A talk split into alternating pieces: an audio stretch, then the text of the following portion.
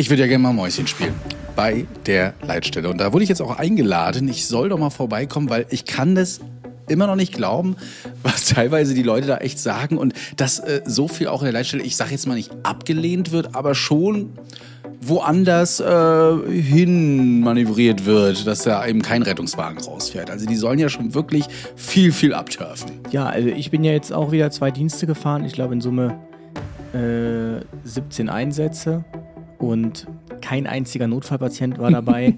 Und ähm, es war wirklich alles von, äh, können Sie mal den Pflegedienst anrufen, über äh, Verwahrlosung, also soziale Indikationen. Und auch da fragt man sich oder fragt mich dann die Leute, wenn ich das in dem TikTok ein bisschen auf die Schippe nehme. Also ich weigere mich zu glauben, dass es solche Menschen gibt. Was erzählen die denn der Leitstelle? Tja.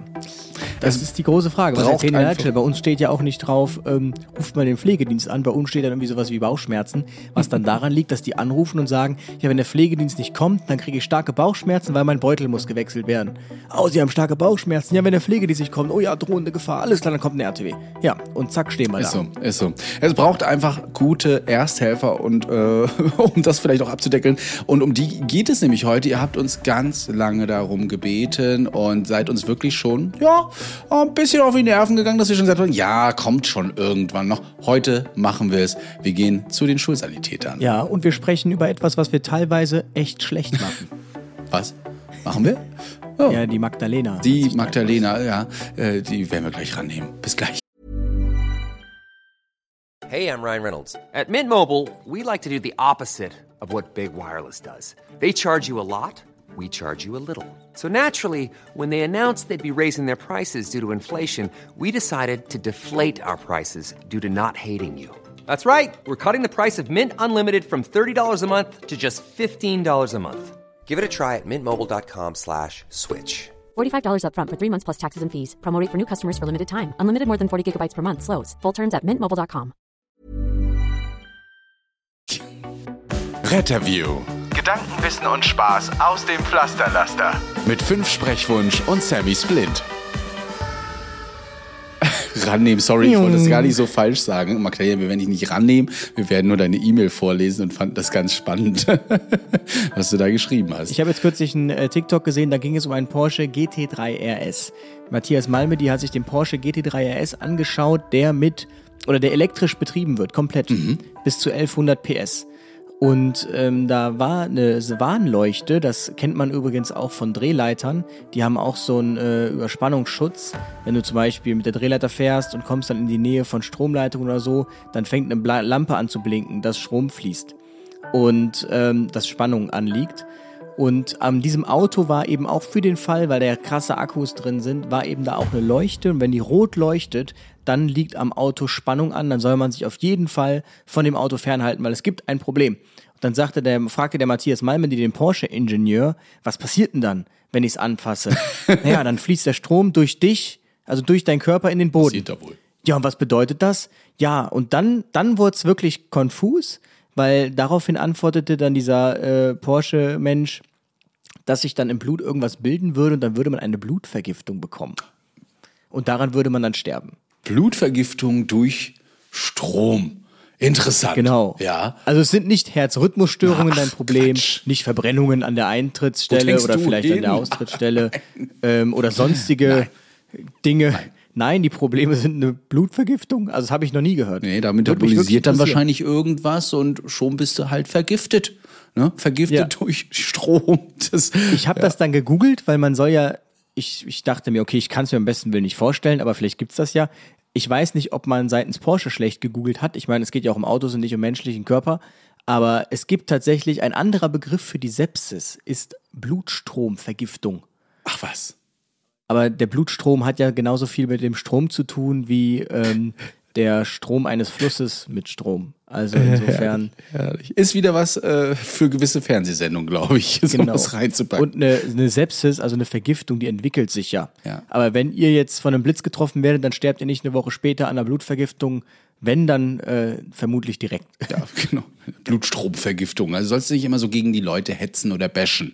Ne? Wo wir übrigens gleich äh, zu Magdalena kommen. Die hat uns nämlich geschrieben aufgrund unserer Folge 116. Ich finde euer Bayern-Bashing teilweise richtig schlecht. So stelle ich mir Magdalena gerade vor übrigens. Ne? Äh, ja, bei uns ist halt alles anders geregelt als im Rest von Deutschland. Liegt aber auch daran, dass es zumindest bei uns im Rettungsdienstbereich noch keinen Telenotarzt gibt. Schlechter oder halt auch gar keinen Empfang. Und ja, bei uns fahren Notärzte halt selbst NEF. Aber wenn du teilweise eine Stunde von vom nächsten Krankenhaus aus fährst, nicht unbedingt E.ON Maximalversorger, was auch immer das bedeutet, bist du froh, wenn dann ein selbstfahrender Notarzt kommt. Bei uns sind diese dann auf den neuesten und aktuellsten Stand. Und ja, sie arbeiten teilweise parallel in der eigenen Arztpraxis und haben halt einen anderen Kittel an. Ich würde mal vorschlagen, dass ihr mal selbst eine Schicht bei uns in Bayern fahrt, bevor ihr auf Bayern rumreitet. Liebe Grüße, Das Ding ist, die Bayern reiten ja selbst auf sich rum. Ja, ist so. Also wir, uns können jetzt mal die bayerischen Not- und Rettungssanitäter äh, mal sagen, was sie dazu hat zu sagen. Ob sie das auch so sehen, dass sie froh sind, dass überhaupt jemand im weißen Kittel kommt. Ich nehme das ehrlicherweise nicht so wahr, dass man wirklich froh ist. Ich war noch nie froh, einen Notarzt zu sehen. So, oh mein Gott, danke, weil wir wissen gerade gar nicht mehr, was wir tun sollen. Wir sind an der völligen Änderung unserer Kräfte und unserer geistigen Kompetenz.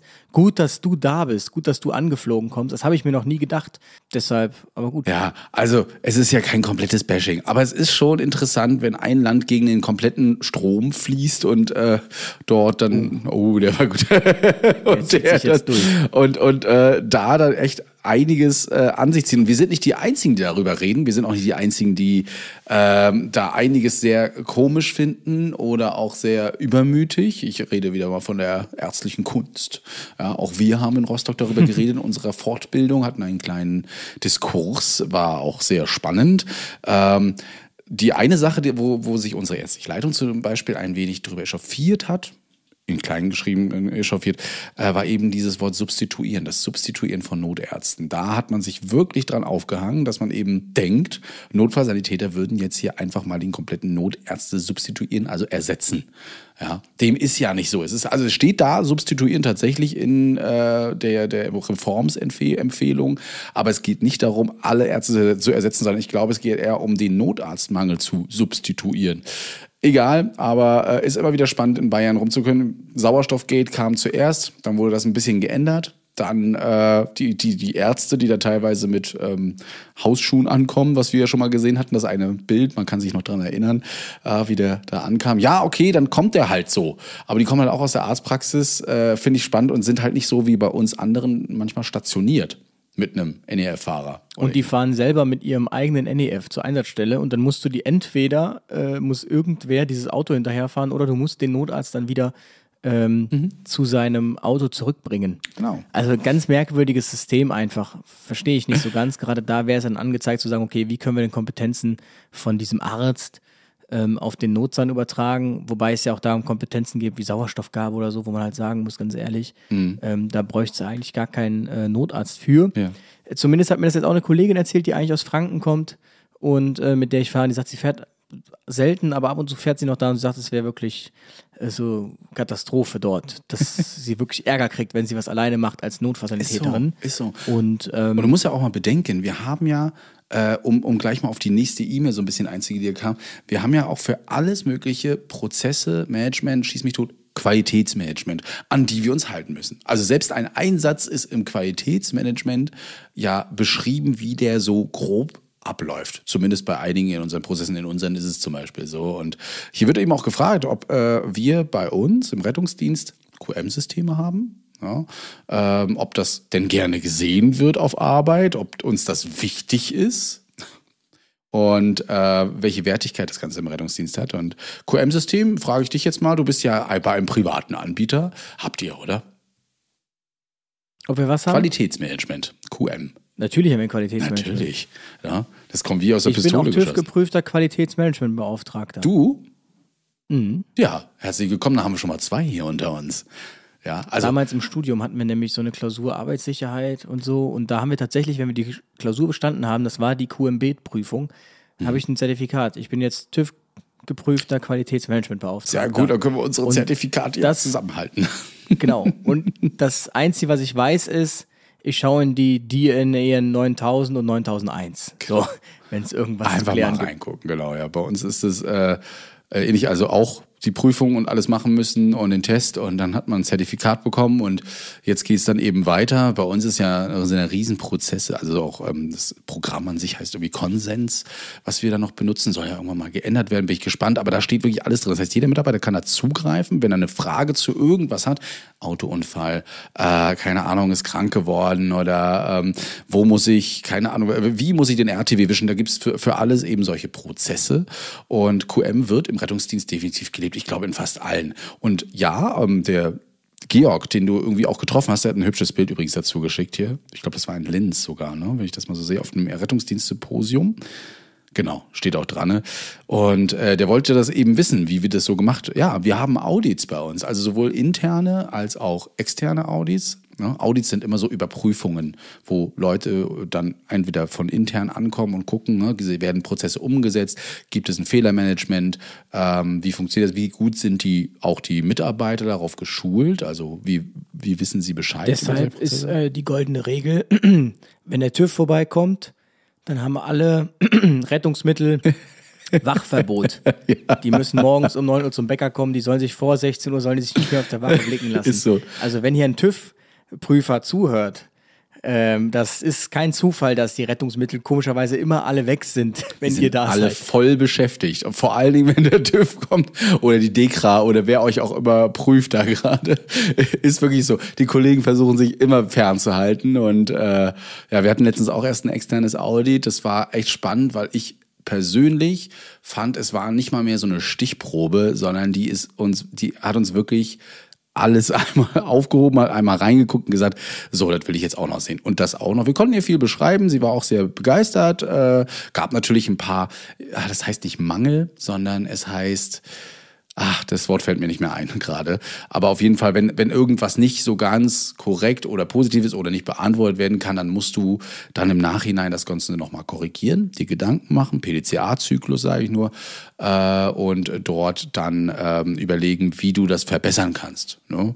Und äh, wird das denn richtig abgezeichnet, geprüft nochmal. Da, also so eine Prozesse finden auf jeden Fall im Rettungsdienst auch statt. Neben Retten und Autowaschen und so weiter müssen wir sowas eben auch immer noch teilweise, nee, nicht teilweise, sondern wir müssen es leben. Dem einen oder anderen sind vielleicht, da wo man, glaube ich, Qualitätsmanagement direkt sieht, ist, ähm, wenn man eine Dienstanweisung in den Händen hält oder ein Dokument, ähm, erkennt man dann meist daran, dass dann immer unten dieses typische, dass dann drei äh, Spalten unten sind und da steht dann erstellt durch, geprüft durch, freigegeben durch, Genau.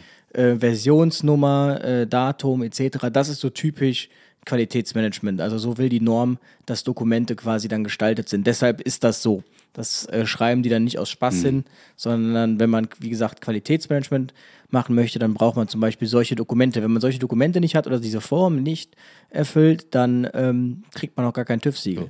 Ist manchmal nervig und ich kann auch sagen, es ist manchmal wirklich anstrengend. Also gerade wenn ich ein Dokument ändern möchte, äh, weil im Layout sich irgendwas geändert hat. Wir haben ja auch so zentrale Prozesse und auch zentrale Dokumente. Da kommt immer hier so eine Fußzeile mit Logo und unten kommt eben diese Spalte hin. Und dann passt das auf meine Dokumente manchmal nicht mehr.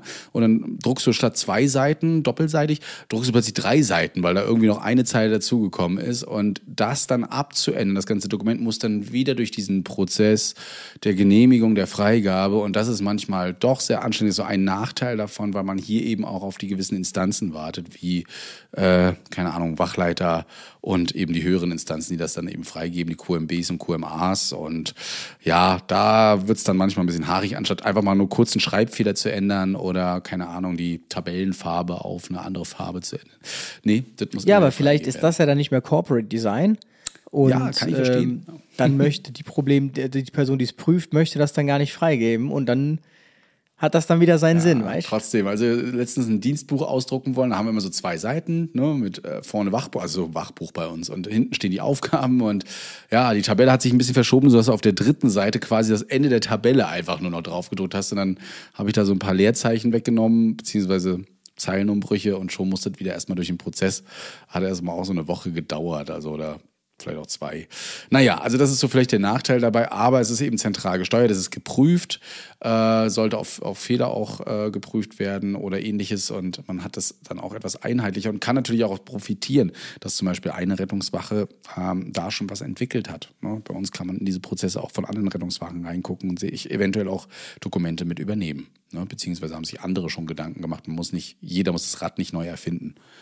Wo auf jeden, jeden Fall, also die Stadt, die aus meiner Sicht, das habe ich so noch nicht erlebt, die Meister sind im Durchdeklinieren von Prozessen und für alles einen Prozess haben und eine Anweisung ist tatsächlich Düsseldorf. Düsseldorf. Also alles, alles, alles, wirklich alles. Alles. Also jedes Morgen vorm Dienst musst du eine Checkliste führen, abheften und ähm, wenn dann herauskommt, dass irgendwas gewesen ist, dann zieht man sich als erstes diese Checkliste und findet dann heraus, aha, wurde das denn überhaupt geprüft? Also, ähm, Ja. da, da herrscht noch Zucht und Ja, Ordnung auf jeden Fall. Holt man sich. Satellitenbilder, wo stand der RTW zu dem Zeitpunkt und äh, holt sich dann dann noch die Investigativdaten, um es wirklich komplett nachvollziehen zu können. Da ist man äh, nicht Das ohne. geht nicht so leger wie in Köln bei den Jecken, die da immer noch ein bisschen. ist so, nur immer Jote, ja. Ne? Ja, mal peu à peu. Apropos, was hat eigentlich heute da mein ärztlicher Leiter erzählt Stimmt. bei euch? Ja, wir hatten heute äh, einen, den Notfalltag Mecklenburg-Vorpommern von der AG, der Arbeitsgemeinschaft für Notärzte äh, in Mecklenburg-Vorpommern. Und äh, ja, war erstaunt, denn er war quasi, ich nenne es jetzt nicht der Ersatz, aber eigentlich stand ein anderer Referent drauf und plötzlich kam Herr Lechleutner, euer ärztlicher Leiter, soweit ich erfahren habe. Ist das? Ja, genau. Und Abteilungsleiter Und Rettungsdienst. Abteilungsleiter Rettungsdienst. Und der hat mal ein bisschen was aus Köln erzählt. Äh, Ach ja, was hat er denn ja, erzählt? er hat äh, mal Statistiken rausgeholt, wo ich wieder an dich denken musste, der ja so gern mit Zahlen und Statistiken umher. Es ging einfach darum, ähm, wo sind, in, in welcher Notfallkategorie, ihr habt so Notfallkategorien, eine GV0 bis Schieß mich tot? GVS, ja, ja, Versorgungsstufen. Die Versorgungsstufen, die hat er so ein bisschen aufgedröselt, hat darüber geredet, wo äh, fahren, fahren oft ein Rettungswagen auch überqualifiziert hin, ne, wo reicht der NKTW, den ihr da habt, ähm, Die drei Stück. ja, genau. Und äh, eben auch der Notarzt, man ist da eben auch drauf gekommen, das ausgewertet, dass teilweise ne, bis zu 70 Prozent dann teilweise überqualifiziert sind oder bis zu 30 Prozent überqualifiziert, je nachdem, welches Rettungsmittel, welche Ausbildung äh, hier betrachtet wird. Fand ich auf jeden Fall nochmal spannend. Dachte so, Mensch, Komisch, kriegen trotzdem mehr Notärzte, aber gut, weiter. ja, ist, ist, ist, ist so, hat er auch gesagt. Und ähm, kann man sich ja leider nicht angucken, weil es intern ist. Ähm, sonst hätte ich es dir gerne mal geschickt. Aber Also ich habe das ja im Rahmen einer wissenschaftlichen Arbeit im Studium untersucht. Ich- Ich, deshalb kenne ich die Zahlen. Ich habe immer reingeguckt, ob vielleicht unten irgendwo Louis Teichmann steht. Irgendwo, aber da war irgendwie mal aus deiner Arbeit also ich weiß, hat. ich, ich weiß, dass er das damals, glaube ich, sogar vorgelegt bekommen hat, ähm, Mhm. weil ich ja im Prinzip die Arbeit von denen gemacht habe. Aber da kam tatsächlich raus, ich habe es verglichen, was wurde alarmiert und was kam äh, nachher dann bei raus, auch wenn es das extrem subjektiv ist. Und ähm, es kam so raus 70 Prozent über Triage. Ja. Also, äh, dass du im Prinzip eigentlich nur sagen kannst, dass mal gerade 30 Prozent der Einsätze wirklich korrekt alarmiert werden und der Rest ist entweder zu wenig, aber in der Regel eigentlich viel zu viel geschickt. Also ein RTW, wo ein NKTW reichen würde, ein RTW, wo ein Hausarzt reichen würde, NEF-RTW, wo ein RTW gereicht hätte, sowas. Das ist hier schon extrem. Habe ich aber im letzten Dienst haben wir es wieder gemerkt. Also dann Verdacht auf Infarkt, ja, mit Notarzt. Zum Glück war es direkt um die Ecke, war nämlich dann prompt wieder ein Hubschrauber alarmiert, konnte man direkt abbestellen lassen, wobei ich den Eindruck hatte, die sind mal wieder gar nicht losgeflogen, sondern haben nur gesehen, ach, die brauchen nur zwei Minuten, dann warten wir die zwei Minuten hier und äh, dann warten wir auf die Rückmeldung. Und ja, das war ein Mann, der sagte, er hatte rechts in der Schulter, in der Brust Schmerzen, das würde so runterziehen bis in den Beckenkamm. Ist natürlich ein typisches Herzinfarktsymptom, ne? Ja. Und ähm, ja, am Ende des Tages kam raus viel Stress und Ja, ist so. Ist so. ja, Psychogen und am Ende war es dann halt so was ganz anderes. Ähm, ja, Ja, kann, kann passieren. Ist mir auch letztens 21 Jahre. Auch typische ACS-Zeichen. Wirklich alles. Nicht, also Brustschmerz, ausstrahlend in den linken Arm, irgendwie nicht auslösbar durch Druck oder ähnliches, Dyspnoe. Und da denkst du erstmal ACS. Auf dem EKG nichts zu sehen. Ein ganz normales EKG. Und denkst du, ah, na gut, aber musst du erstmal so verfahren. Und fährst damit in die Klinik, hast noch geloadet vorher. Ähm, ja, und nachher kam dann raus trotzdem Interkostalneuralgie. Zumindest wurde es so erstmal diagnostiziert dort.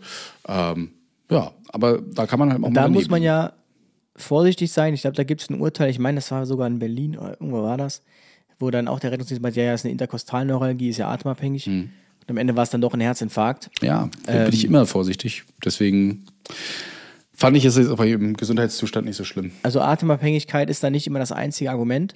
Ähm, wenn halt was links auf der linken Brustseite ist, dann hat man eigentlich keine andere Chance, außer ins Krankenhaus zu fahren. Es sei denn, der Patient ist jung und will es wirklich vehement nicht, aber links ist halt immer hm. Und ähm, was ich aber sagen wollte war, genau, ich bin jetzt in den letzten, in den letzten zwei Diensten bin ich 17 Einsätze gefahren und 16, 16 der Patienten konnten in den RTW einsteigen durch die Seitentür und sich hinsetzen. 16. das muss man sich mal geben. Oh und der eine Patient, die war halt einfach zu alt, um den ganzen Weg zu gehen. Deshalb haben wir sie mit dem Stuhl gefahren. Aber Aber hätte sie laufen können, hätte sie auch. wäre sie auch eingestiegen. Also Ja. wir hätten, also wir haben kein einziges Medikament gegeben. Wir haben die Trage nicht benutzt. Ähm, wir haben nichts von dem ganzen Equipment, Vakuummatratze, Schaufeltrage, alles nicht benutzt. Wir haben keine andere Funktion vom Defi, also vom Patientenmonitor benutzt, außer Pulsoximetrie und EKG-Schreiben. Ähm, wir waren wirklich so, dass wir nichts aus dem RTW benutzt. Also wäre das ein, einfach ein DHL-Lieferwagen gewesen, wo einfach nur Thermometer, Blutzuckermessgerät und Patientenmonitor drin gewesen wäre, dann hätte das völlig ausgereicht. völlig. Ich weiß doch, ich bin mal mit einem Kollegen gefahren, nachts auch. Ähm, es hieß 30 Jahre Nasenbluten. Ne? Da verdrehst du ja schon mal die Augen. Ist einfach so.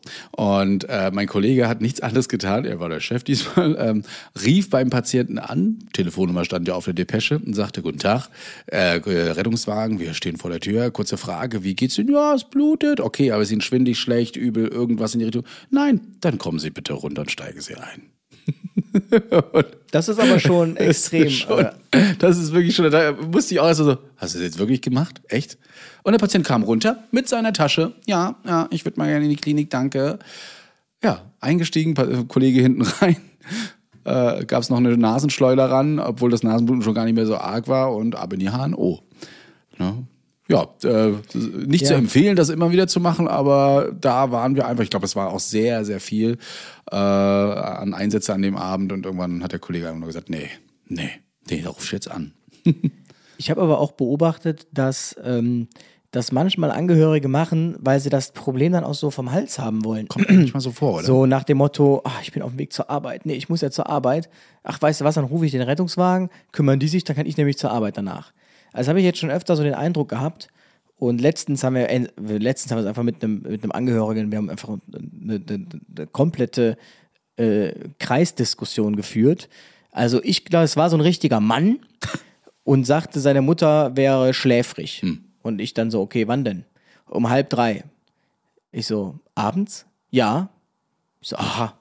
Hat aber gar nicht gecheckt. So, hä? Ist man nicht immer um halb drei schläfrig? Aber gut, erzählen Sie weiter. Jedenfalls, die hatte 39 Grad Fieber und war deshalb schläfrig. Ey, ja, ich habe Angst, dass der Blutzucker entgleist. Blutzucker ist 200. Ja, aber, ja, also der wird jetzt nicht in zwei Minuten bei äh, Null sein. Und äh, wenn außerdem, Sie haben ein Messgerät, Sie können den ja tracken, den Blutzucker. Und am Ende des Tages war es so, er wollte hier den Helden spielen, den Mann, war aber eigentlich, wollte er gar nicht da bleiben. Er wollte weder auf sie aufpassen, äh, er wollte eigentlich, äh, dass sie ins Krankenhaus kommt, damit er zur Arbeit gehen kann und so, damit das problemlos ist. Das hat er sich aber nicht getraut zu sagen. Weil wir haben wirklich gesagt, was haben sie denn? Ja, 116, 117 angerufen, das ist ein Fehler im Gesundheitssystem, dass sie dann kommen, den Wagen habe ich ja nicht bestellt. Und ähm, dann meinten wir, okay, was wünschen Sie sich? Dann sagte er, das war das Beste. Sag mal, Sie müssen mich hier nicht für blöd verkaufen. Ich habe hier eine Ahnung, was Blutzucker ist und so. Und dann sage ich, ja gut, aber jetzt mal bei aller Liebe, Sie verkaufen uns ja für blöd, weil wir haben die medizinische Ausbildung, wir sagen Ihnen, es besteht gerade kein Grund zur Sorge. Jetzt sagen Sie einfach doch, das ist so. Dann sagt, ja, wenn ein Arzt am Telefon sagt, ich soll den Notruf wählen, dann sage ich, ja, aber der Arzt war doch gar nicht hier, der hat sich den Patienten doch gar nicht angeschaut, aber ich habe dem alles ganz genau beschrieben. Und äh, dann meinten wir, okay, was möchten Sie denn jetzt, was wir jetzt tun? Was möchten Sie? Ja, ich will einfach nur dieses Gesundheitssystem, das ist doch am Arsch. Ja, aber was möchten Sie jetzt in der Situation, was wir jetzt machen? Wir haben ungelogen eine Stunde lang nur diskutiert, einfach nur diskutiert. Und möchten Sie, dass wir Sie ins Krankenhaus fahren? Nein, ich möchte, dass jetzt hier stirbt, vor Ihren Augen. Das war dann ein ganz merkwürdiger Humor irgendwie. So, nein, was möchten Sie denn, was wir tun? Kennst du dieses What is Ja, it, what you so, want? so, What is so. it? What do you Ja. want? Und, Oder mein ähm, typischer Ausdruck, was ist jetzt das Problem? Jetzt. Ja, also vor drei Wochen. Ja, und jetzt. so haben wir dann halt eine halbe Stunde rumdiskutiert. Ich war schon so drauf und dran zur Kollegin, sollen wir nicht einfach transportieren, damit wir dieses Problem so, sind. Meinte, so. nein, ich mache das aus Prinzip nicht. Der muss das jetzt mal lernen. Hast du so Und, zwei am Ende des Parteien, Tages oder? ist er dann dort So zwei, sie möchte nicht aus Prinzip, er möchte einfach nur erzählen, was los ist. Ja, die Patientin, das muss man dazu sagen. Wir haben die Patientin gefragt. Die Patientin war noch komplett selbstbestimmt und sie wollte auch nicht ins Krankenhaus. Wir haben ihm gesagt, äh, was er machen kann und ähm, wann er wieder anrufen darf, wenn tiefe Bewusstlosigkeit herrscht und er einen Zucker von 60 misst. Ansonsten haben wir sie dann in, Ruhe gelassen, sind gefahren und man ward nie wieder gesehen. Aber auch da haben wir 60 Minuten lang äh, rumdiskutiert am Ende des Tages. Wir waren 60 Minuten da gebunden. Ja. Das ist, äh, ist wirklich so. Und wir, wir haben in letzter Zeit jetzt ein paar mehr richtige Notfälle gehabt. Also ich kann mich mal nicht beschweren, ich mache jetzt mal die andere Seite. Ja, wir hatten von Reanimation mit Telefonreanimation über gestern zum Beispiel auch ähm, wieder Intoxikation, Alkohol mit Drogen. Und äh, der letzte Einsatz, war, der ich, den ich jetzt hatte, da war auch in unserem, wir haben so einen Club, der heißt Bunker. Ja, dementsprechend ist da auch mal Goa Trends, hast du nicht gesehen, Party ohne Vorurteile, aber äh, da passiert halt öfter mal was. Und äh, es hieß eben nur Zustand nach K.O.-Tropfen. Und das Coole war, der Security, die sind eigentlich ganz cool. Die holen die immer schon raus und sagen so, hier, komm mal her, der ist sie, sie ist bewusstlos. Sie steht mit ihren Freunden so Arm in Arm, ne, steht, also selbstständig. Ähm, ist das das Mädel da hinten? Ja. Die ist nicht bewusstlos. Doch, doch, doch, die ist bewusstlos. Siehst du die Augen zu. Die steht. Die ist nicht bewusst. In der stabilen Seitenlage. In der stabilen Seitenlage. genau, ne? Ja, ich so, ja gut, komm, dann, dann soll sie mal bewusstlos einsteigen und so weiter. Hatte aber tatsächlich äh, erzählt, dass sie irgendwie um drei Uhr äh, mal ausnahmsweise kurz vor einem süßen Typen am Glas genippt hat. Ne? Und ähm, da hat sie wohl ein bisschen kräftigen Schluck genommen und danach ging es so über zwei bis drei Stunden rapide bergab. Vorher hatte sie nur irgendwie so ein, ich weiß nicht, so ein Apfelbier. Wollte die Marke nicht sagen, aber es fängt, fängt mit Summer an. Und ähm, Summersby, egal. Stimmt, das trinkt man ja bei euch da Genau. Und die haben das da eben getrunken und äh, davon wird man jetzt nicht so schnell. Ne? Betrunken. Auf jeden Fall hat man dann, hat sie auch noch Zuckung gehabt. Da war irgendwas drinne wahrscheinlich. Mal gucken, toxikologischer Bericht kommt dann bestimmt. Und ich fand es nur witzig, wie der Security immer noch drauf bestand, bis dann raus. So, und habt ihr es jetzt gesehen, dass sie bewusstlos war? Ich so, also ich rede mit ihr die ganze Zeit. Ja, ja, ja, ja, aber sie war bewusstlos. Als du mit mir draußen stand, war sie bewusstlos. Ja, ist, ja gut. Dann war Ja. sie doch. Be Also irgendwie haben alle immer auch mehr Ahnung von Medizin als man selber. Das scheint so das Problem zu sein. Und damit verabschieden wir uns in eine kleine Pause. Hey, I'm Ryan Reynolds. At Mint Mobile, we like to do the opposite of what Big Wireless does. They charge you a lot, we charge you a little. So naturally, when they announced they'd be raising their prices due to inflation, we decided to deflate our prices due to not hating you. That's right. We're cutting the price of Mint Unlimited from $30 a month to just $15 a month. Give it a try at mintmobile.com slash switch. $45 upfront for three months plus taxes and fees. Promo rate for new customers for limited time. Unlimited more than 40 gigabytes per month. Slows. Full terms at mintmobile.com. Und wir sind zurück So, aus zurück der Pause. aus der Pause. Ich habe noch eine Sache, die fand ich ganz toll. Der Mario Krammel, Chefarzt aus Wien, hatte uns angeschrieben, hat uns gefragt, ob wir ähm, nicht die, das Projekt Puls.at also puls.at hier unterstützen können und das machen wir natürlich super gerne, werden wir wahrscheinlich auch nochmal in den sozialen Medien ein bisschen verbreiten. Die sind ja auch Meister der QM, muss man sagen, mit ihrem äh, FISU, mit dem Field Supervisor, ja, der ja, quasi QM direkt an der Einsatzstelle lebt. Und man hat sich hier aber jetzt mal verpflichtet, den Leuten wieder eine ähm, Erste-Hilfe-Kampagne aufzudrücken. Ja, und bei uns heißt es immer prüfen, rufen, drücken in Deutschland. In Österreich, in Wien, hat man daraus einfach mal rufen, drücken, schocken gemacht. Ja, man gedeiht also hier dem Defibrillator eine wichtige Aufgabe zu und sie ist wichtig, denn man hat hier festgestellt, dass äh, gerade viele, viele Herzstellen beziehungsweise der plötzliche Herztod eben auch mit einem Kammerflimmern vorher einhergehen und dementsprechend es auch wichtig ist, nicht nur dann zu drücken, sondern auch mal einen Defibrillator anzuschließen, um möglicherweise das Kammerflimmern zu verhindern. Eine ganz tolle Kampagne, die wir euch heute gerne in die Show Notes packen zum draufklicken, zum Anschauen und äh, die machen auch immer ganz tolle Videos, muss ich sagen. Ne? Die sind ja mit Shorts alles mit dabei und hauen jetzt so richtig raus auf der Werbekampagne. Die Wiener oder Puls.at? Äh, Puls.at und die Wiener aber auch. ja. Immer Ja. wieder spannend. Also da könnt ihr auf jeden Fall mal drauf gucken. Eine schöne Aktion, die jetzt gerade wieder rangeht, so ein bisschen im, ich weiß gar nicht, wie dieser Style heißt, Pop-Up-Style. Ja, genau. Ne, macht die Stadt Wien mit, machen alle mit und ähm, gerade bei denen haben wir auch schon festgestellt, beziehungsweise haben sie uns ja gesagt, dass die Überlebenswahrscheinlichkeit für Menschen, die eine Reanimation haben, da wirklich ähm, hochgestiegen ist. Höher, ich glaube bei 50, 60 Prozent. Das ist eine Menge. Wenn man bei uns so guckt, 20, 30 Prozent. Ja. Ich habe jetzt letztens auf LinkedIn irgendeinen Notfallmediziner aus Cork gesehen. Das ist in Irland. Mhm. Und der hatte irgendwie eine ROSC bei den Patienten, wo er dabei war, von 55 Prozent, 59 Prozent und liegt damit weit über dem, was Deutschland zu bieten hat. Wo man sich dann wieder fragt, okay, was machen die Iren anders? machen die Warum Iren? klappt das da? Hey, Wobei ROSC ja nicht bedeutet, äh, also Genau. Das heißt nicht, dass man immer überlebt. Also ROSC, ne? Spontankreislauf, Return of Spontaneous Circulation, ähm, bedeutet ja im Prinzip nur, der Patient hat wieder einen Rhythmus. Also wir geben auch viele Patienten, ich weiß ja nicht, ob der die mit so lange mit Adrenalin zuballert, bis das Herz einfach wieder Ich habe anfängt. einen Rhythmus. Hey, das ist in der Statistik im Reha-Register Ja, hier. perfekt. So, was jetzt nach Medizinflut, jetzt ist mir egal, ich bin wieder weg. Mal wieder ein Rhythmus erzeugt. Also wir erfassen bei uns im Rettungsdienst und ich denke in vielen anderen auch in so einem sogenannten Reha-Register, wie es den Patienten denn danach ergangen ist. Also erstmal alle Reanimationen sowieso.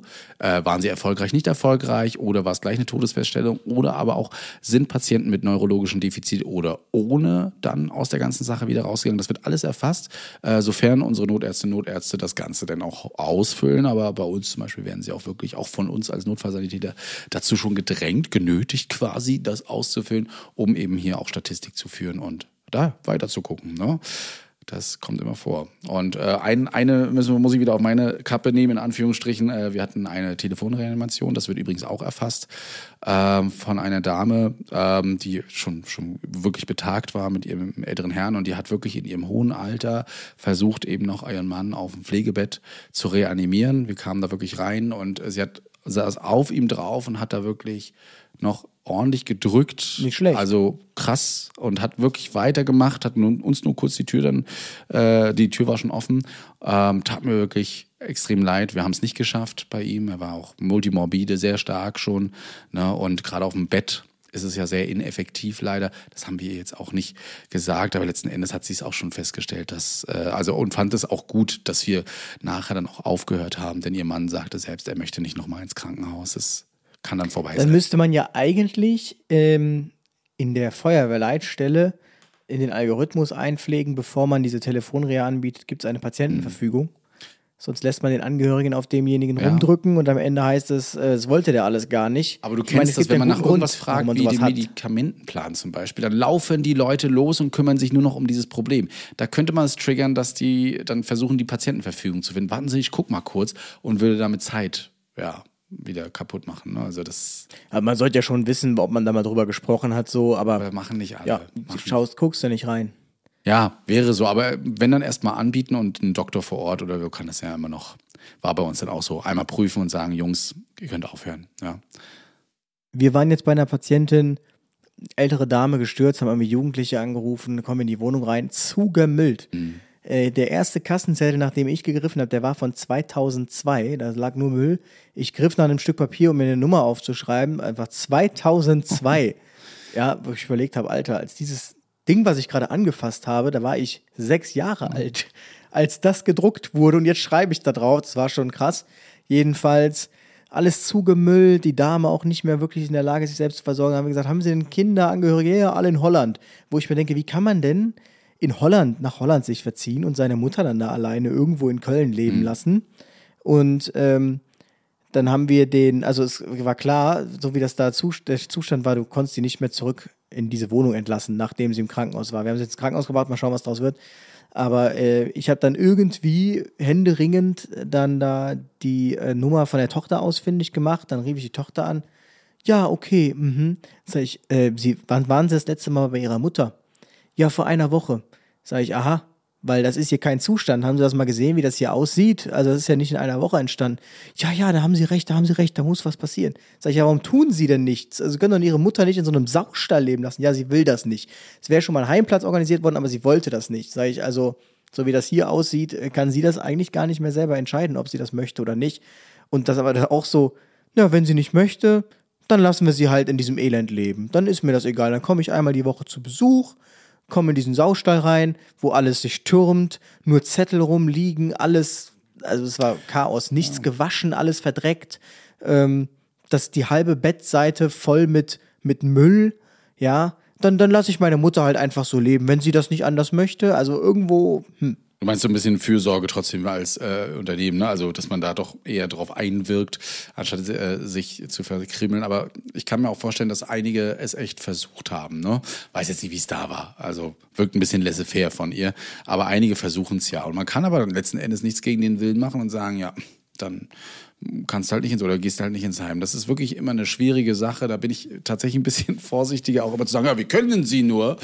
Äh, sondern äh, wirklich daran zu gehen, haben Sie es versucht, okay, ja, es ist schwierig, haben Sie schon mal mit den und den Methoden. Manche sind auch gar nicht aufgeklärt. Es gibt auch wirklich wenig Aufklärung, welche Möglichkeiten Angehörige, aber eben auch die Betroffenen haben.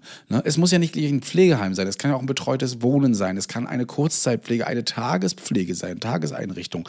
Immer auch was Tolles. Ne? Wir hatten letztens auch eine Dame, äh, die viel rumgereist ist, Veterinärin, äh, ist, geht jeden Tag, sagt sie, noch selbst so 10 Kilometer bis 20 Kilometer mit dem Fahrrad fahren und die ist einfach nur einsam gewesen und sie ruft uns öfter an ähm, und hat halt gesagt, eigentlich würde ich gerne ein Pflegeheim. Einfach, damit ich nicht alleine bin, damit ich mit Leuten Aber zusammen bin. es gibt ja diesen äh, Mini-Mental äh, Status-Test, Mini-Mental Status-Test, mit dem kannst du ja zum Beispiel eine Demenz- oder Alzheimer-Erkrankung ähm, bestimmen oder das absehen. Und da ist eine Übung unter anderem auch, dass du zum Beispiel zeichnen musst. So der Klassiker, so eine Uhr. Und ähm, ich habe mir, du kannst ja schon am Schriftbild erkennen, ob jemand geistig noch ganz da ist. Und die Zettel, die sie da geschrieben hat, das war Kraut und Rüben. Das hat keiner mehr irgendwie entziffern können. Und das war für mich ein klarer Hinweis dafür, dass diese Dame eigentlich nicht mehr wirklich in der Lage ist, ähm, Nicht mehr für sich selbst Entscheidungen Mhm, zu und treffen. so weiter, ja. Und äh, sie wusste, sie dachte auch, wir hätten das Jahr 1999. Insofern, ähm, mit ein bisschen Nachdruck wäre man da sicherlich schon weitergekommen. Ähm, Sozialamt, also ähm, irgendwie was in die Richtung gucken. ja, das, wir haben das jetzt den, den, dem Arzt übergeben. So, wir haben ganz klar gesagt, die kann nicht mehr zurück in diese Wohnung. Das ist ein Saustall. Kollege meinte aus Spaß, eigentlich müssten wir den Herd anlassen, dann hat sich das Problem erledigt. Aber, Uh, ähm, hallo. aber ähm, ja. Nein. Oh. So komischerweise brennen immer Wohnungen ab, wenn ein bestimmter Rettungswagen vorher einen Patienten aus dieser Wohnung gebracht hat. Woran könnte das Ist Ihnen das liegen? aufgefallen? Nö, nö, also nö. Aber das ist so eine Wohnung, wenn jetzt sie da auszieht, da brauchst du wirklich Ja. mehrere Tage und so ein Spezialkommando, um diese Wohnung wieder so hinzukriegen, dass da jemand einziehen möchte. Ja, Ja, Thomas Kuhn Und, einfach holen, ähm, den Tatortreiniger. Ne? und wenn sie jetzt schon anfängt, auch mehrfach zu stürzen, also ich kannte sie tatsächlich schon gar nicht das erste Mal da, dann äh, muss man halt mal was machen. Aber da siehst du wieder der Rettungsdienst, wenn man auch die Rettungskräfte nicht schult, auf sowas zu achten. Du kannst ja so eine Besatzung haben, die mit so einer Scheißegal-Einstellung dahin kommt. Ja, der Kollege ist schon was älter, der kümmert sich auch um seine Eltern, deshalb hat er dann einen Bezugspunkt zu. Und ähm, könntest du einfach sagen, okay, wir fahren sie jetzt ins Krankenhaus und dann kommt sie mit dem KTW zurück, der setzt sie einfach ab Genau. und tschüss, nach Genau. die Sintflut. Das sagen wir Und manchmal eben Deshalb auch, ne? musst du aus meiner Sicht das Rettungsdienstpersonal, das einzige Personal, das hinter die Türen guckt, viel mehr darauf schulen, achtet mal auf so gewisse Dinge und macht dann bitte das. Das könnten Zeichen sein für Kindesmisshandlung. Mhm. Das könnten Zeichen dafür sein, dass äh, für Gewalt in der Ehe. Das sind Zeichen für starke Verwahrlosung. Solch, so, solche Dinge Mhm. einfach, weil der einzige, die einzige Möglichkeit, das Finanzamt, das sind Zeichen für Steuerhinterziehung, die einzigen Möglichkeiten, äh, mal hinter die Türen oder hinter die Kulissen zu blicken in diesem Land, die hat der Rettungsdienst. Und ähm, ich, das ist aus meiner Sicht eine noch viel zu wenig genutzte Ressource. Genau, also auf, auf Kindesmisshandlung sind wir auf jeden Fall geschult, häusliche Gewalt auch. Wir haben eine Taskforce auch bei uns in äh, Rostock. Also wenn wir da äh, sagen, häusliche Gewalt kommt auch tatsächlich von der Polizei speziell ein, äh, eingesetzte Kräfte. Die sind auch relativ fix da, äh, um uns, aber auch eben den Angehörigen zu helfen und äh, den Betroffenen zu helfen.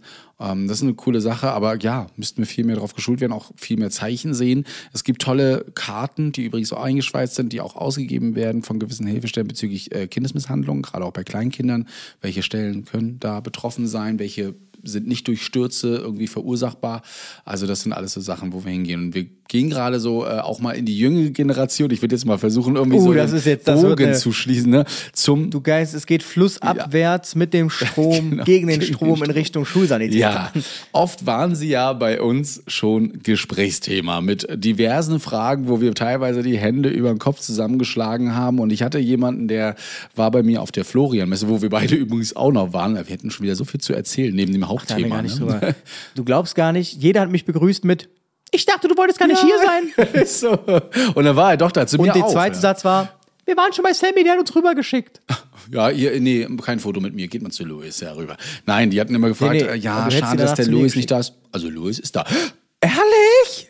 Ja, ja, ja, hier, Halle 4 und so, HDG, einfach mal hingehen, ja. Wurde eigentlich mein äh, Drückrekord noch getoppt an dem Morgen? Nein, nein. Also äh, ich hatte ja am ersten Tag diese 100 Prozent und dann dachte ich so, ja, okay, ich drücke jetzt nicht mehr. Ähm, bei dir habe ich ja äh, bei unserem Reanimationstest verloren gegen Louis. War ja klar. Ich war ja auch einfach nur kaputt. Kriegen wir noch mal Aber du hast auch auf dem Kind reanimiert. ja, das stimmt. Und ich habe dann auch versucht mit einer Hand und dann war das ein bisschen komisch programmiert. Egal. Das lag an der Puppe. Fertig. So.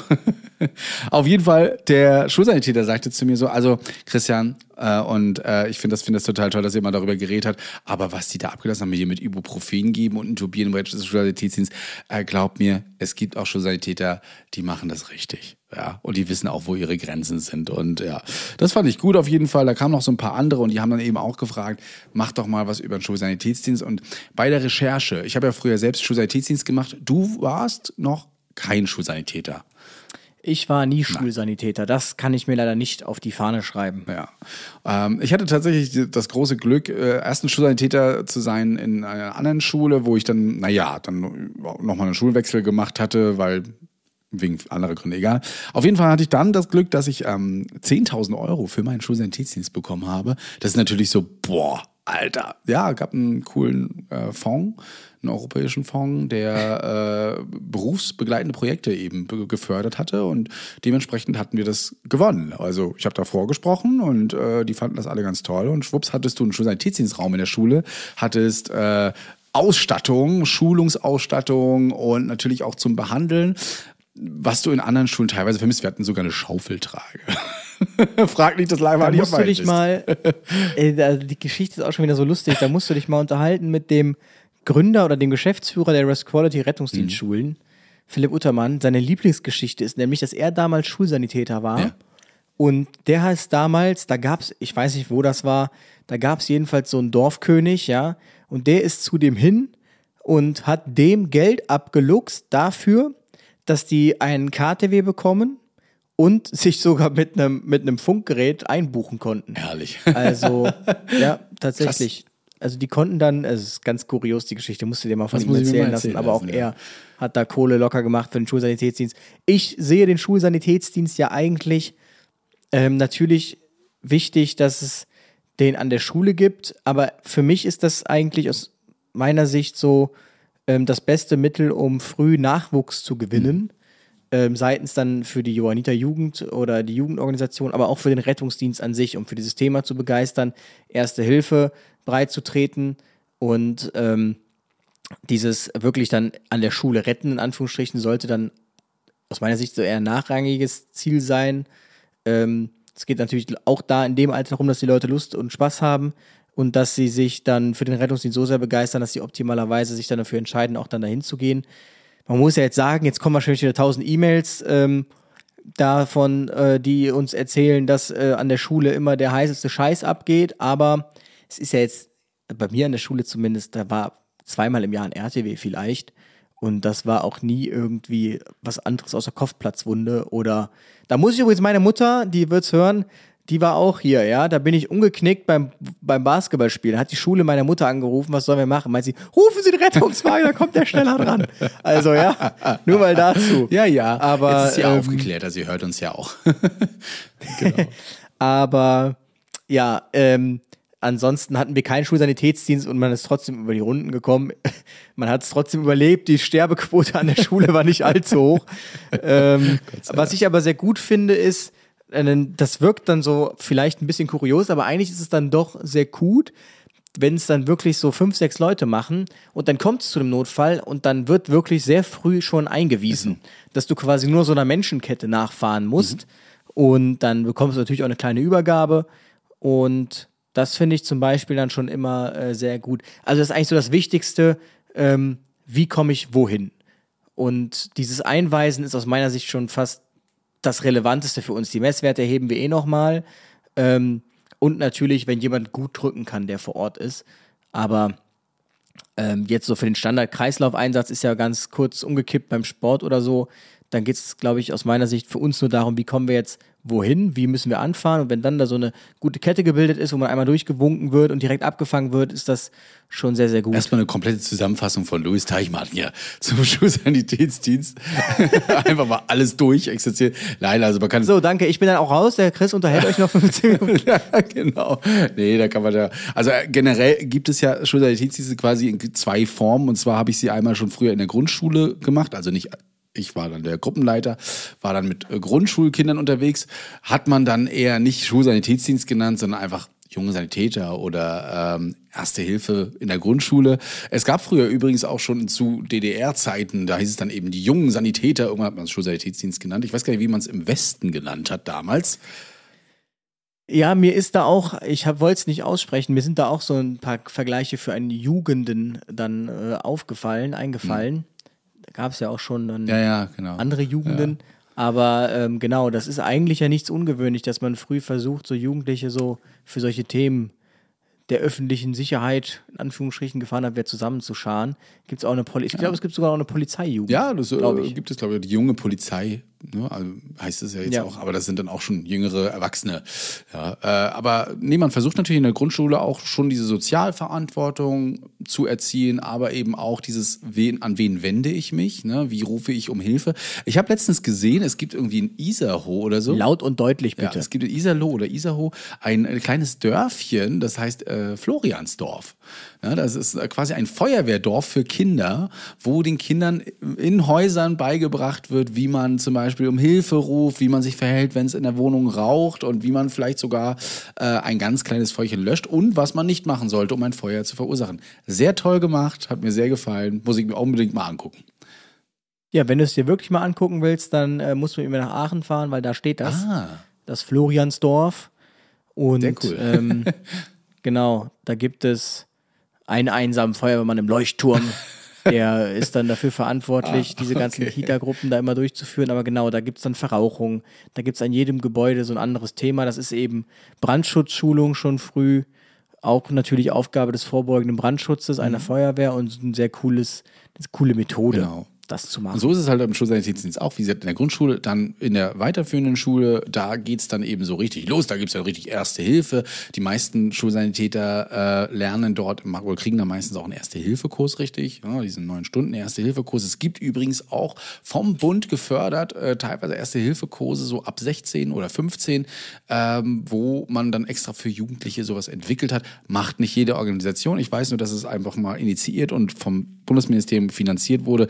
Hab mich jetzt aber nicht weiter belesen, wie das Ganze heißt. Ich weiß einfach nur, Erste Hilfe ist auf jeden Fall schon mal Grundwissen, das gehört mit dazu. Problem ist immer so die Organisation und da fragen uns auch immer sehr viele, hey, ich würde auch gerne in meiner Schule einen Schulsanitätsdienst aufmachen. Wie kann ich das machen? Und das geht leider. Erstens muss es durch die Schule auf jeden Fall genehmigt werden, beziehungsweise auch, ähm, ja, einen Raum dafür geben oder die Möglichkeit. Es muss nicht immer eine Lehrkraft sein. Es muss auch nicht immer ein Wahlpflichtunterricht sein. Es geht auch ein Ganztagsangebot und dafür kann man sich Hilfe von den Hilfsorganisationen holen. Oder aber ihr habt vielleicht sogar einen Schüler, der selbst in der HIORG ist oder selbst Gruppenleiter ist und das anleiten kann. Es geht aber auch als Lehrer, wenn man zum Beispiel als Lehrer im Sanitätsdienst ist, geht das oder könnten die das auch machen. Muss man aber mal gucken, ob die sich wirklich noch mehr Stunden ans Bein binden wollen, denn das ist immer so das große Problem eben bei den Lehrkörpern, die da dann meistens dann doch so eine Gruppe nicht machen wollen. Aber wenn, dann finden da meistens dann so ein Schulsanitätsdienst äh, jede Woche statt. Man sitzt dann in Arbeitskreisen zusammen, in irgendwelchen äh, Wahlpflichtunterrichtfächern. Hatte ich übrigens auch, da musste ich Noten vergeben. Das war mal spannend. Und irgendwie auch komisch, weil ich fand, das hat immer so ein bisschen was von Unterrichtscharakter gehabt. Aber die eine Schule hat tatsächlich mal Wahlpflichtfach gemacht mit uns. Nicht schlecht. Ja.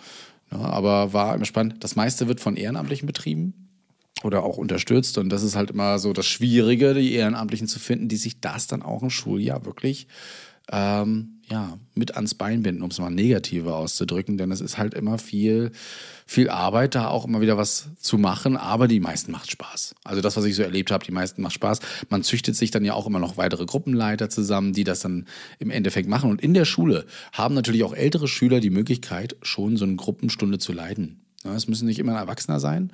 Wichtig ist aber, dass es in der Schule stattfindet, dass es ähm, unter Verantwortung und möglicherweise auch Aufsicht eines Lehrers äh, ist. Äh, aber es muss nicht immer ein Lehrer auf jeden Fall dabei sein. in den Gruppenstunden. Da lernt man dann Erste Hilfe. Wenn man das durch hat, geht man dann natürlich tiefer in manche Krankheitssachen rein. Ähm, kann zum Beispiel auch Blutdruck messen lernen, kann ähm, Puls messen lernen. Intubation, Dinge. ja, in einem Schulsanitätsdienst ist auch Intubation scheinbar. Ja, Gibt ja Schulen, wo mehr intubiert wird als in Notsan in seiner ganzen Ist Karriere. so, ist so. Na, also oft ist es erstmal so, jede Schule hat ja auch, äh, was, die, was die Ausstattung betrifft, ähm, ja gewisse, wie nennt man das denn, Gefahren. Einschätzung, Gefahren, irgendwie hat es ein Wort.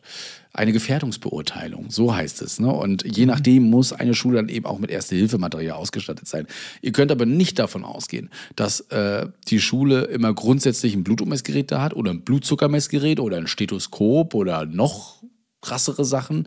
Nicht mal ein Defibrillator ist verpflichtend an der Schule, was ich schade finde übrigens. Denn so ein Ding, Also das wäre so die einzige Sache, wo ich sagen würde, Ja. das muss die eine Schule Ja, haben. finde ich auch. So ein Defi. ja, so ein Kinder- und Erwachsenen-Defi einfach, ne? Dass äh, gerade öffentliche Einrichtungen, wo ja auch gerne mal Veranstaltungen außerhalb des Schulalltags stattfinden, ja, sprich, da gibt es manchmal eine Aula, treffen sich dann, keine Ahnung, der Gesangsverein der Senioren oder so, oder äh, es gibt mal eine schöne Schulaufführung, wo Oma Opa auch mit dabei sind. Und warum nicht einen Defibrillator an jeder Schule haben? In Amerika, in der Highschool, hatten wir an jeder Schule, an jeder öffentlichen Einrichtung gab es ein AED. Ne? Nur in Deutschland schaffen wir es irgendwie noch nicht. Da wird es einfach tatsächlich noch nicht gefördert. Und ja, so finanzieren sich Schulsanitätsdienste tatsächlich durch Elternbeirat, durch einen Förderverein, durch Spenden. Ja, auch das Übungsmaterial muss ja irgendwo herkommen und das kriegt man auch nicht immer einfach von der Schule so gestellt. Es sei denn, es gibt alte Verbandkästen. Dann äh, freut sich aber jeder Schulsanitätsdienst und jede Schule äh, über altes Verbandmaterial. Also ihr müsst es nicht immer wegschmeißen oder irgendwie bei anderen Organisationen abgeben. Man kann auch manchmal bei den Schulen nachfragen, ob die so ein SSD haben. Und ähm, das da einfach abgeben, da freuen sich die dann auch. Können sie wieder ein bisschen üben. Damit die dann da das Schwein schlachten können. Ja, genau. Um dann da richtig Trauma zu üben. Genau. Packing. Aber generell ist der, äh, der Gesetzgeber, der Schulträger vor allen Dingen gesetzlich verpflichtet, Erste-Hilfe-Material natürlich zu stellen. Ja, und ähm, nach Paragraph 5 des Schulgesetzes oder der meisten Schulgesetze ist es dann eben auch so, dass äh, man versuchen muss, jedem Schüler die beste, möglichste Erste Hilfe anzugedeihen. Das heißt, so ein Schulsanitätsdienst, der kann dann schon mal gerufen werden, wenn es dann brenzlig wird. Aber unter der Voraussetzung, dass die Schüler natürlich unterstützen, das Ganze ergänzen, die endliche oder die, die letztliche Verantwortung hat aber immer noch die Schulleitung, Schrägstrich, der Lehrkörper. Ne? Das heißt, die können euch nicht einfach allein lassen und sagen, ja, macht mal. Das müssen immer noch die, die Kolleginnen und Kollegen der, der Lehrer dann eben machen. Also eigentlich ähm, braucht man einen Schularzt. Jede Schule. Dann hast du die bestmöglichste erste Hallo, Hilfe. nein, wir substituieren das jetzt einfach mit Schulsanitätern, ja, den Schularzt. so wie, ja. Na, was die ärztliche, was die Ärztekammer wohl dazu sagt, dass jetzt Schulsanitäts dann den, den Arzt das geht ja gar nicht. Ja, auf jeden Fall. Aber äh, das ist auf jeden, auf jeden Fall interessant, weil ich erlebe gerne auch mal Schulsanitätsdienste, wo es dann heißt, wo ist denn der Patient? Ja, da macht der Schulsanitätsdienst, der kümmert sich drum rum. Ich bin mal wieder im Sekretariat. Und dann stehen da wirklich nur Schulsanitäter, super kompetent oft bei denen, die wir besuchen, ja, und auch super nett und ruhig mittlerweile, weil die öfter mal Notfälle haben, dann die ein, zwei Schulen, wo wir sind. Aber äh, letztendlich muss ich dann immer sagen, wo ist der Lehrer? Nee, nee, wir kümmern uns schon drum. Wo ist der Lehrer? Wir müssen jetzt mit einem Lehrer sprechen. Irgendjemand muss die Verantwortung ja dafür tragen und das dürft ihr leider nicht. Aber ihr könnt mir schon mal die Werte geben. Und habt ihr eine Gesundheitskarte schon rausgeholt? Das ist immer gerne mal. Das ist eigentlich die wichtigste Frage. Das ist wichtig. KV-Kärtchen. Wo ist das Kärtchen? Wobei es ja zumindest bei Unfällen ja eh immer über die Unfallkasse bei uns NRW läuft. Genau. Ich weiß nicht, ob es bei euch sowas auch gibt, Unfallkasse Nee, MacPom im oder Osten gibt's sowas nicht. Wir bezahlen das alles noch selbst. Nein, natürlich. so. Gibt es keine BG. Gibt's keine BG.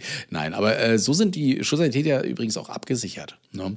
Äh, über die Versicherungsfrage, also die gesetzliche Unfallversicherung. Das heißt, ähm, wenn ihr dort tätig werdet, euch verletzt, ähm, oder irgendwas kaputt Im Rahmen macht. einer Intubation. Genau, im Rahmen der Intubation, genau. Euch jemand den Finger abbeißt, ne? Dann seid ihr davor natürlich äh, geschützt.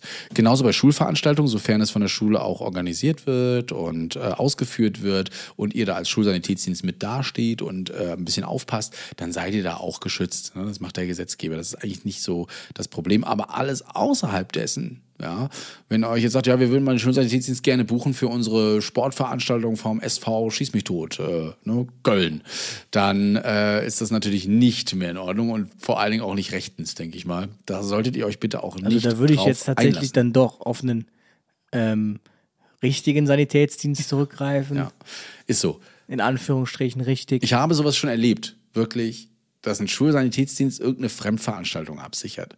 Weil die das toll finden und weil die so eine tolle Tasche hatten und der eine Kumpel hat noch dies und dann haben die alle ihre Westen um und denkst so, ähm, was? ja, das sind Geschäftsleute, die wissen, die expandieren Ja. vom Schulsanitätsdienst in die Welt. Ja, das geht nicht. Und das ist das, was Louis vorhin ja auch so meinte. Ähm, man möchte natürlich immer retten im Schulsanitätsdienst. Das kann ich auch voll verstehen. Genauso wie wir das ja auch wollen, nachdem wir aus der Schule raus sind, nachdem wir unser Examen gemacht haben. Oder da wollen wir auch erstmal alles anwenden, was wir so gelernt haben. Aber äh, sachte, sachte, ja, nutzt das für eure Erste-Hilfe-Kenntnisse. Bloß bitte ähm, passt immer auf die gesetzlichen Grundlagen auf. Ja, niemals das Ganze alleine machen, immer einen Erwachsenen dazu holen und einen Lehrkörper vor allen Dingen mit einbinden, das Sekretariat im schlimmsten Fall dann auch mit einbinden. Wobei natürlich im Zweifel die Schulsanitäter mehr Ahnung haben als der Lehrer. Der Lehrer kann ja im Prinzip nur irgendwie, der hat ja wahrscheinlich gar keine medizinische Ausbildung, denn, der macht das wirklich mit denen. Das wäre ja mal sinnvoll. Ja. Eigentlich. Ja, also bei dir im Nordrhein-Westfalen empfiehlt zum Beispiel die Unfallkasse, äh, dass mindestens äh, bis zu 20 Prozent der festangestellten pädagogischen Personals erstmal in Erste Hilfe geschult sind. Das heißt aber nicht, dass die das dann äh, jedes zweite Jahr wieder machen müssen. Ne? Viele BGs setzen das voraus, das finde ich cool, dass sie sagen, hey, alle zwei Jahre Auffrischung. Ja, aber man kann nicht davon ausgehen. Und dementsprechend finde ich es gut, einen Schulsanitätsdienst zu haben, dort eben Leute zu haben, die sich die ganze Zeit mit Erste Hilfe beschäftigen und das auch wirklich gut leben. Ne, das erleben wir bei uns auf dem Discord-Server, auch da unterhalten sie sich auch immer wieder drüber und wir im Einsatz eben auch. Du bist noch auf unserem Discord-Server. Ja, ich pirsche da gerne mal rum. Und gucke mir auch einfach nur an. Manchmal lese ich auch einfach nur oder höre einfach nur mal zu, aber dann sehen sie meistens, wenn ich dazu komme. Sie fragen ja auch immer noch, wann du mal endlich mal da bist. Ja, ich habe, also das ist, ich weiß, ich bin so wenig am Computer. Ich würde auch gerne viel mehr wieder auf Twitch sein. Was heißt viel mehr mal wieder auf Twitch sein, aber ich schaff's einfach leider nicht. So, naja, da kommen wir bestimmt noch mal drauf. Ähm, und irgendjemand fragte uns auch letztens, ob wir äh, mal eine Abteilung Schulsanitätsdienst auf dem Discord-Server aufmachen. Schreibe ich euch ein. Bin mal gespannt, was da so bei rauskommt. Und äh, dann erzähle ich dir das nächste Mal, was Schulsanitäter wahrscheinlich jetzt noch alles machen. Ich gehe davon aus, sie nähen mittlerweile auch schon Wunden zu an der Schule. also, Ich überlege ja, ob ich nicht mal diesen Erste-Hilfe-Ausbilder machen soll. das wäre witzig. Schein. Das wäre cool. Den hast du ja schon in sieben Tagen. Ja, ja, kommt drauf an. Bei Rest Quality wahrscheinlich, ne? So schnell oder wie? Oder ich wo machst nicht, dass du die den? Rest Quality das anbietet. Nee, jetzt beim ADAC habe ich jetzt mal geschaut, da kannst du es in sieben Tagen machen. Ist ja jetzt nicht musst du die dafür Welt. mehrere Wochenenden verbringen mit Didaktik ne, und, und anderen äh, erwachsenenpädagogischen Sachen und so weiter. Aber sieben Tage, krass, das muss ein richtiger harter Crashkurs sein, sehr lange Tage dann. Warum nicht?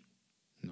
Letzten Endes, Ja, sind wahrscheinlich sieben mal acht Stunden. Ne? ja, letzten Endes hast du ja auch, äh, ich habe es jetzt gerade nicht zur Hand, hast aber so, so ein ja, so ein Leitfaden dann auch mit ne, schönen Lehrplan quasi, wie du dann vorgehen sollst mit Material und der Rest, ja, der ergibt sich dann einfach. Aber wichtig bei Rettungskräften in Erste Hilfe, man darf nicht so zu sehr übers Ziel hinausschießen bei Erste Hilfe Kursen. Aber wäre cool.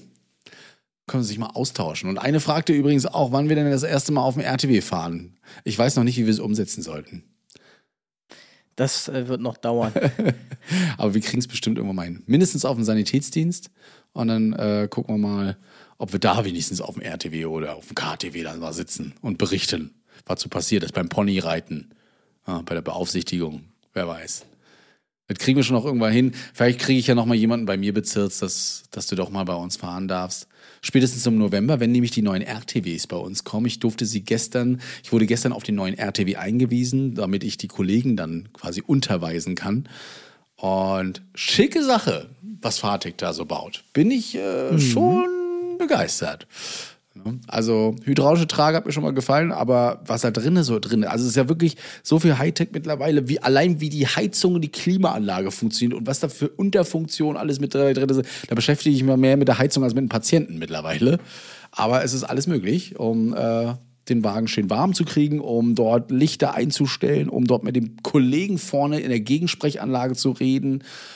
Also äh, wir kriegen den RTW erstmal eine Woche, bevor er in Einsatz gehen soll, damit wir uns da erstmal dran gewöhnen, was das Ding alles kann.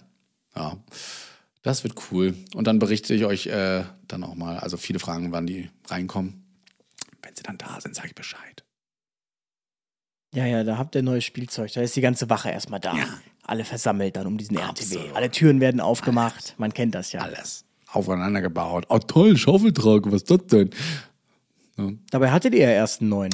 Ja, das kriegen wir auch immer wieder. Ihr habt doch einen neuen bekommen. Ja, wir kriegen jetzt halt nochmal einen neuen. Und unser neuer geht dafür auf eine andere Wache. Wir können sagen, dass unser eigentlich ein sehr gut gepflegtes Auto ist, was nach Weichspüler riecht übrigens. Weil ich da letztens mal so einen kleinen Sprüh, also so ein Autoparfüm reingemacht habe hinten. Und ich hatte immer das Problem, dass es hinten einfach, es roch immer nach irgendwas, was du so im Rettungsdienst so alles riechst. Du kriegst diesen Geruch nicht mehr unbedingt raus aus dem Material. Egal wie du es wäscht mit diesem Desinfektionswaschmittel. Und dann habe ich irgendwo mal an irgendeiner Un ja, an der Stelle, wo man nicht so rankommt, einfach mal so einen schönen Duft reingemacht. Jetzt riecht es immer nach Weichspüler. Wie so aus der Waschküche. Finde ich gut. naja. Schönen Tannenbaum ey, im RTW. Genau. Machen wir. Wenn- Zu Weihnachten dann Junge, Zimt. Junge. Ja, und Schuld ist übrigens der Tim, weil der hat mich drauf gebracht. Hm. Hier, bestell dir mal da und so und dann, hm. Ach ja, der Tim. So, so. Da weiß ich ja schon mal, wie es jetzt in den LFs der Feuerwehr und in den PTLFs Ja. riecht. Und bald dann auch in der Er hat, Leitstelle. äh, was hat er? Er hat irgendwas mit Kokos oder so. Naja. Riecht's dann wahrscheinlich immer danach. Kriegst du irgendwann Kopfschmerzen von, wenn du äh, die ganze Zeit riechst. du kannst ihm übrigens mal die Tasse schicken. Kein Sprechwunsch vor dem ersten Kaffee. Das betrifft ihn nämlich bald. Ja? Ach, stimmt. Ja, das machen wir. stimmt, der geht ja die Leitstelle, soweit ich hörte. Der Boris übrigens auch. Ja, alle, gehen sie in die Leitstelle. Leitstelle und lassen uns alleine rumretten. Ja, egal. Komm. Ich muss jetzt heulen gehen. War schön mit dir. Ja, mal wieder eine Stunde rumbekommen. So. Mit nichts. Ja, genau. Und ähm, beim nächsten Mal gucken wir, worüber wir wieder reden. Aber nächste Woche muss ich auch wirklich sagen, habe ich wieder mehr Zeit, kann mich mehr vorbereiten. Dann gehen wir nochmal andere Themen an. Und ähm, hast du noch Dienst die nächste Woche? Bestimmt. Ja, Montag habe ich Dienst. Genau. Dann habe ich am 31. erst wieder Dienst. Aber nächsten Monat knallt es richtig. Das kann ich dir sagen. Da habe ich nur Dienst. Ja, ich war noch so nett ähm, äh, und äh, habe einfach gesagt, ich gehe heute zu Hansa. Hansa gegen Kiel. Sicher da ab als Notsahn. Lauf wahrscheinlich mit Notarzt rum und dann gucken wir mal, wer hier die Tore schießt und wer die Patienten hier behandeln kann. Auch mal schön, Sanitätsdienst. Aber ja, Gut. mal sehen. Mein Lieber, Alright. es war mir eine Freude und wir äh, hören uns, ihr Lieben. Ja. Wir sehen uns äh, spätestens wieder, äh, ne, fast Ende November auf, dem, Genau. auf der Show. Bis dahin. Tschüssi. Retterview Gedanken, Wissen und Spaß aus dem Pflasterlaster. mit fünf Sprechwunsch und Sammy Splint. Also am Ende müssen wir immer noch arbeiten. Ne?